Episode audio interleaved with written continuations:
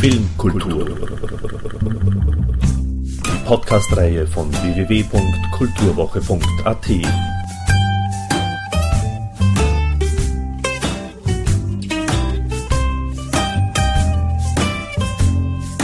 Präsentiert von Manfred Horak. Himmelwärts ist ein bemerkenswerter Dokumentarfilm von Jacqueline Kornmüller, der von der großen menschlichen Wärme des 92-jährigen Piaristenpaters Hartmann Thaler erzählt. Ich habe noch nie so viel über Spiritualität nachgedacht, wie in der Begegnung mit Pater Thaler, so Kornmüller. Und was der Film Himmelwärts, der auch bereits auf DVD im Vertrieb von Navigator Film erhältlich ist, schließlich mit Tom Waits zu tun hat? Die Antwort liefert das Gespräch, das ich mit der Regisseurin Jacqueline Kornmüller im Rahmen der Diagonale führte. Ach, und natürlich der Film selbst. So, und jetzt aber Ton ab für Jacqueline Kornmüller. Ich habe ähm, nicht so wahnsinnig viele Drehtage gehabt, acht eigentlich nur.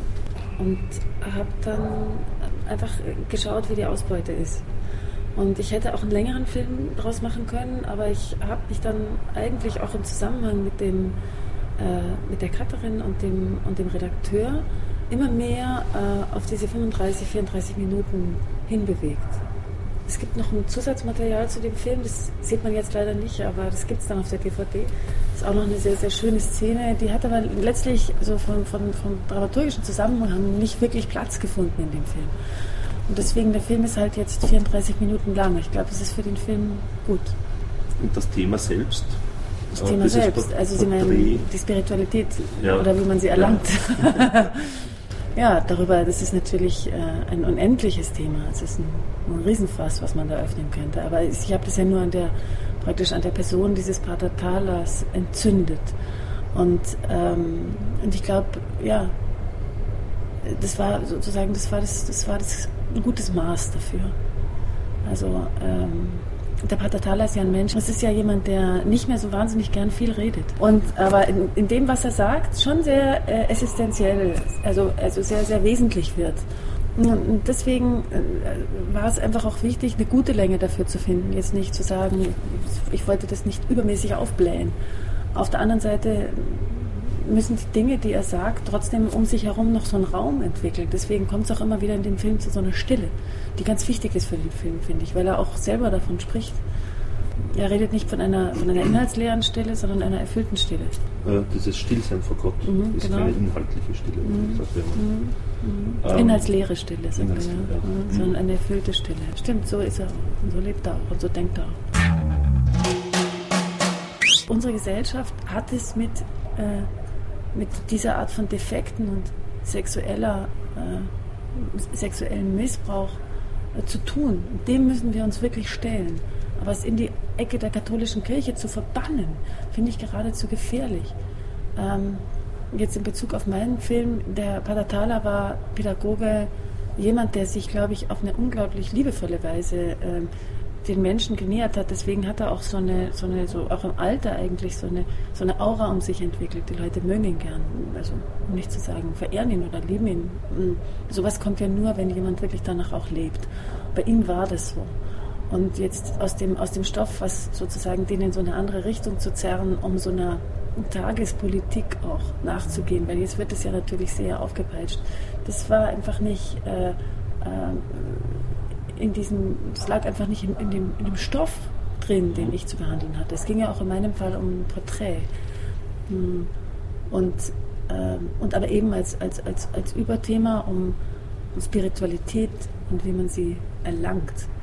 Und diese, diese Geschichte mit dem sexuellen Missbrauch ist ja eigentlich etwas, was konträr in einer völlig anderen Ecke abgehandelt wird. Das hat ja auch was mit, mit Macht zu tun und mit Missbrauch von Macht. Also so noch viel weiter als auch die, Sexualität grauenvoll, dass gerade Pädagogen in so einer, in so einer Funktion sind. Aber ich glaube tatsächlich, dass der Laden, in dem ich gedreht habe, äh, der ist tatsächlich nicht davon mhm. befleckt. Das, das wollte ich nicht. Äh, die katholische Und, Kirche als Sujet. Ich, die private Familie ist halt keine Institution. In dem, also für die breite Öffentlichkeit. Das stimmt, genau. Deswegen wird natürlich. Noch schwerer auch aufzudecken, ja. natürlich. Mhm.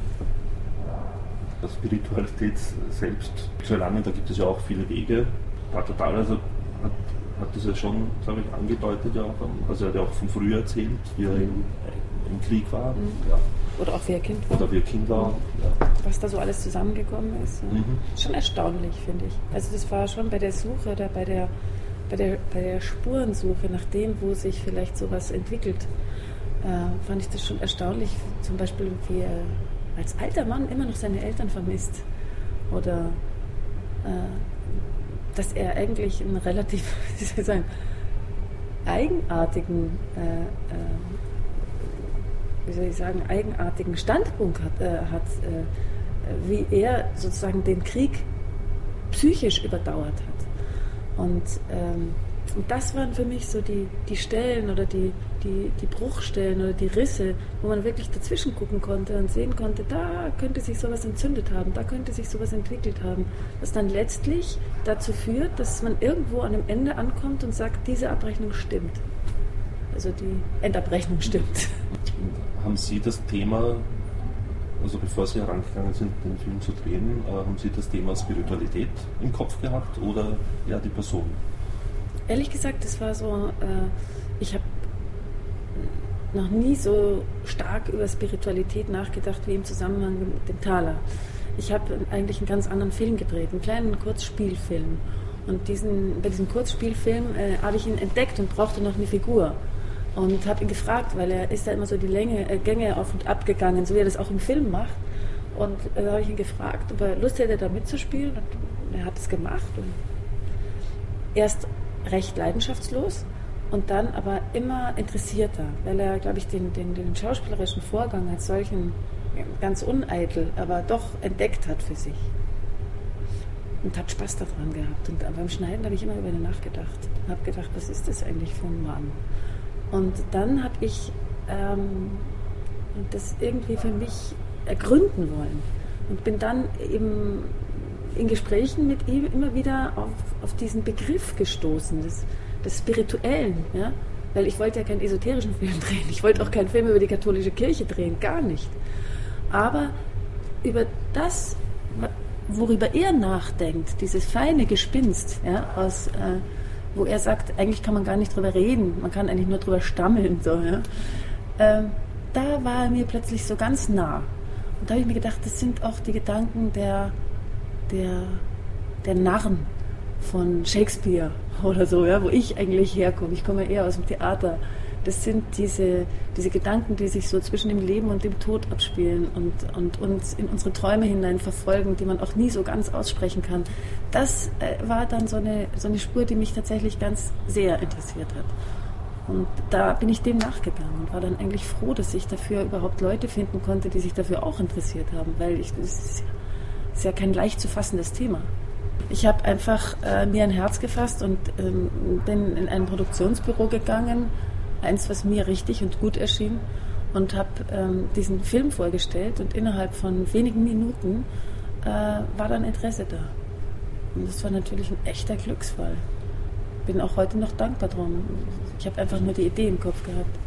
Ich gedacht, ich würde gern mal einen Film machen über einen Priester, aber nicht, weil er ein Priester ist, sondern einfach nur äh, über was der so nachdenkt, wie er gelebt hat, was er, was ihn umtreibt. Ähm, und irgendwie äh, ist es halt auf Interesse gestoßen und dann, ja, wie dann eben eins zum anderen kommt. Man fasst sowas in Worte, man entwickelt eine konzeptionelle Idee, man sucht nach Verbündeten. Ich habe ein Projekt gemacht in Hamburg am Schauspielhaus, wo ich mit ganz, ganz vielen Menschen äh, erstmal ein Casting gemacht habe, über 1000 aus diesem Material, was ich da zusammengestellt habe, habe ich ein Stück praktisch gemacht. Dieses Stück hieß dann Rosi, das hast du gut gemacht und äh, war mit Menschen über 65. Und mir ist dabei aufgefallen, also ich bin dann irgendwann in diesem Projekt auf eine Frage gekommen, die mir als die wesentliche Frage ähm, erschien. Und zwar, äh, wie ist deine erste Erinnerung an den Tod? Und dadurch, dass diese Gesellschaft ja den, also diese, dieses, diese Menschen, die so alt sind, eben den Krieg alle erlebt hatten, haben die sich plötzlich natürlich alle da wiedergefunden. Und das waren die Kinder, die, die, die ähm, abgesehen davon finde ich, entdeckt man im Alter, es ist ja sehr, sehr schön, das Alter zu entdecken, äh, entdeckt man auch immer das Kind in dem Alten. Und das war für mich plötzlich so, dass ich gedacht habe, ich bin für den Pater Thaler gar nicht der ideale Gesprächspartner. Der ideale Gesprächspartner ist der kleine Leonhard Tanner, der sechs Jahre alt ist und eigentlich äh, ihm so ganz unvermittelt und unverstellt und, äh, und auch direkt und konkret auch ihm begegnet und, und ihm manchmal auch unbequem begegnet. und äh, also da habe ich gedacht, das ist für ihn und ich wollte natürlich auch, dass sich seine Erinnerungen wieder, dass er sie wieder hochholen kann seine Erinnerungen an seine Kindheit. Und das, er hat mit dem Kind wahnsinnig gut funktioniert. Ich habe übrigens viele, viele Kinder gebeten, sich neben den Pater Thaler zu setzen. Und es hat mit vielen Kindern überhaupt nicht funktioniert. Aber bei ihm war es eben der Fall, da ist das Gespräch sofort gelaufen. Und das sind ja auch keine wirklichen Dialoge. Die verhandeln eigentlich keine Dinge, sondern das ist wie Beckett. Also das sind so die letzten Fragen oder die ersten, das sind so banale Fragen auch. Ja. Und das, das habe ich eben sehr geschätzt. Die hatten sich echt was zu erzählen. Auf einer ganz anderen Ebene ich als Regisseur, der, äh, der diesen Pater Thaler jetzt die ganze Zeit beobachtet, bin natürlich eh verknallt in den. Ich kann dem ewig zuschauen. Also ich, ich habe eigentlich in dieser Art von Beschneidung und in dieser Art von Zusammenarbeit, auch mit dem Redakteur, mit dem Christoph Guggenberger, ich habe das eigentlich als Bereicherung empfunden dann letztlich. Ich habe auch das ganze Ding wieder auf den Kopf gestellt. Ich hatte den Film ursprünglich völlig anders konzipiert und erzählt. Und dann habe ich mir gedacht, nein, jetzt packe ich das nochmal nach einer Zeit der Ruhe und habe das nochmal alles entzerrt und, und, und, und verändert. Und das war ein, ein, super Prozess. Sehr schön ist ja auch die Szene, wo er raufgeht zur, zur Glocke. Glocke. Ja. ja. ja das wollte er unbedingt das wissen. Das haben wir eigentlich gegen den Willen der, also der Pater Mirek, der da ja auch ein, ein, ein, ein toller Typ ist, ein toller Mensch auch. Über den hatte ich auch tolles Material, weil das eigentlich ein Künstler ist. Und sozusagen in, in zweiter Passion Pfarrer. Und äh, der wollte eigentlich nicht, dass wir darauf gehen auf den Turm. Und der Pater Thaler war da schon seit Jahren nicht mehr oben, wollte es aber unbedingt wissen. Und dann sind wir da heimlich. diese Heimlichkeit, ja, das Verbotene, das hat ihn richtig hinaufgetrieben. Und das war, äh, äh, das war schön, also zu sehen, wie er sich da angestrengt hat dafür, da nochmal raufzukommen. Er wollte diese Glocke nochmal sehen, weil die Glocke war für ihn mehr als nur eine Glocke, sondern die Glocke war sein ganzes Leben hing da drin in dieser Glocke. Das ist auch eine meiner, muss ich sagen, liebsten Szenen. Und eine Leidenschaft von Pater ist auch die Oper? Na, ich habe das ja praktisch gespiegelt in der eigenen Liebes Liebesgeschichte von dem Pater Thaler. Da das muss man hingehen und ganz freundlich fragen, ob man da mitdrehen darf. Und äh, äh, das ist sehr, sehr schwierig, weil ähm, rein rechtlich gesehen müssen alle ähm, sozusagen die Orchestergewerkschaft, die Sänger, äh, die Oper, alle, alle, alle müssen angefragt werden, ob sie damit einverstanden sind. Und äh, es wird ganz genau eingeteilt, zu welchen Zeiten man drehen darf und was man drehen darf. Und das äh, entspricht einem strengen Reglement. Aber wir konnten dieses Reglement umgehen, weil wir gesagt haben, ähm, dieser Pater Thaler, der geht schon Zeit seines Lebens in die Oper, liebt diese Oper und, äh, ähm, und irgendwie äh, hat es die Orchestergewerkschaft erhört und hat uns eben diesen Freiraum dann gegeben, hat uns diese Loge äh, gegeben äh, und, äh, und haben, haben, uns so natürlich toll unterstützt, weil ich finde es mit der Oper, das hat sich auf jeden Fall gelohnt, dass wir da hingegangen sind. Also gerade mit der Doppelung der eigenen Liebesgeschichte, da war ich glücklich, dass ich das gefunden habe. Und den Tom Waits, den hat er sich auch angehört? Nein. Nicht? Nein, er hat tatsächlich ähm, dirigiert auf ähm, den Ring, weil er ja ein Wagner-Freak ist. Äh, den Tom Waits habe ich ihm einfach angedeihen lassen. Also ich habe die Aufnahme etwas verlangsamt zum Schluss. Der, der Ring geht natürlich viel schneller, aber merkwürdigerweise, das war wie durch Zauberei, äh, sind wirklich diese, diese Bewegungen so optimal gehen die auf den Waits und auch seine Stimmung, sein Lachen, seine, sein ganzes Leben. Also dieses, das fand ich so, so, so richtig für ihn. Ich hatte dieses Lied schon ganz, ganz, ganz früh im Kopf. Da habe ich noch nicht mal zu drehen angefangen. Da dachte ich, wenn ich eine Musik nehme, dann uh, Always Keep a Diamond in Your Mind. Weil das steht wirklich für ihn. Also das ist seine innere Haltung, diese, diese, diese, diese Menschenliebe nicht zu verlassen. Damit ist er natürlich auch so ein, tatsächlich so ein Gegenbild zu diesem Schreckgespenst der Kirche. Also wenn die Kirche ähm, sozusagen mehr solche Biografien hat oder hätte oder hat sie ja bestimmt auch. Nur sind die halt irgendwie unentdeckt, weil sie eben in sich auch völlig ohne Anspruch sind auf Entdeckung. Ja. Da, äh, da ist natürlich auch die Chance jeder Glaubensrichtung. Also ich meine, da ist ja auf einer Stufe mit vielen anderen so, heiligen Männern, wenn man so will. Ja. Und das ist eben, das ist eben das Schöne, dass es sowas gibt. Und ich, ich bin oft gefragt worden, warum ich diesen Film drehe. Weil, ähm, weil man von mir was ganz anderes kennt. Aber das fand ich eigentlich so ein bisschen spießig und auch rassistisch, weil ähm, ich kann doch auch in einem katholischen Priester äh, einen, einen, einen, einen Shakespeare-Namen entdecken. Und deswegen haben Sie ihn als Weißclown bezeichnet? Ja, deswegen habe ich das mal so, das fiel mir so ein, als ich weiß auch nicht mehr. Also ich habe, äh, ich finde, er hat tatsächlich was, was, was von einem traurigen alten Komiker.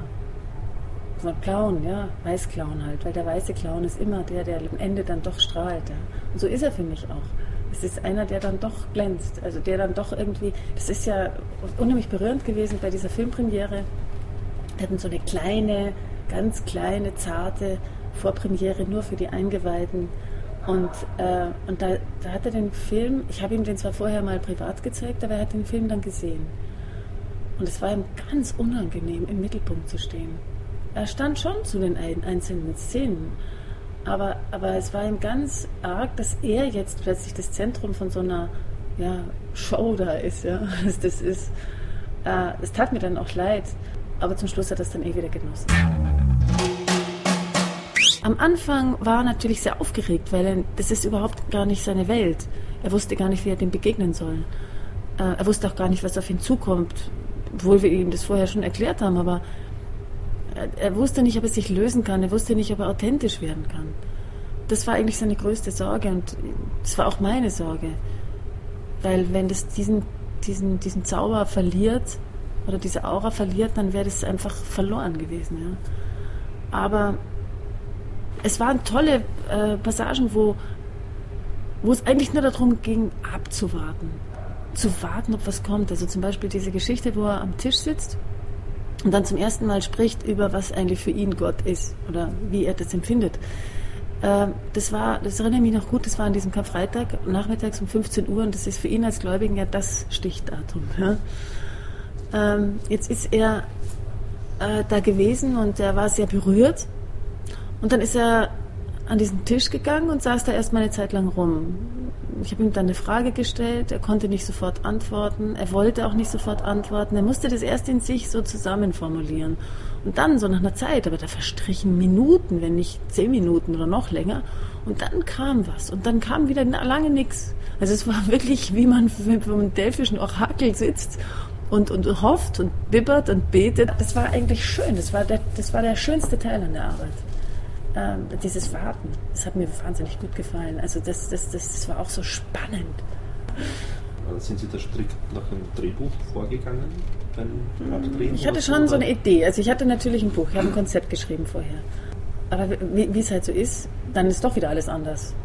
Ganz anders. Und es fühlt sich ganz anders an und man fühlt sich bei der einen oder anderen Frage fast blöd und merkt irgendwie plötzlich, die Frage muss ganz anders formuliert sein und dafür da muss erstmal der richtige Raum da sein und so. Und so war das. Wir haben dann, also es ist natürlich eine Phase des gegenseitigen Vertrauens. Irgendwann hat er gemerkt, er kann mir vertrauen.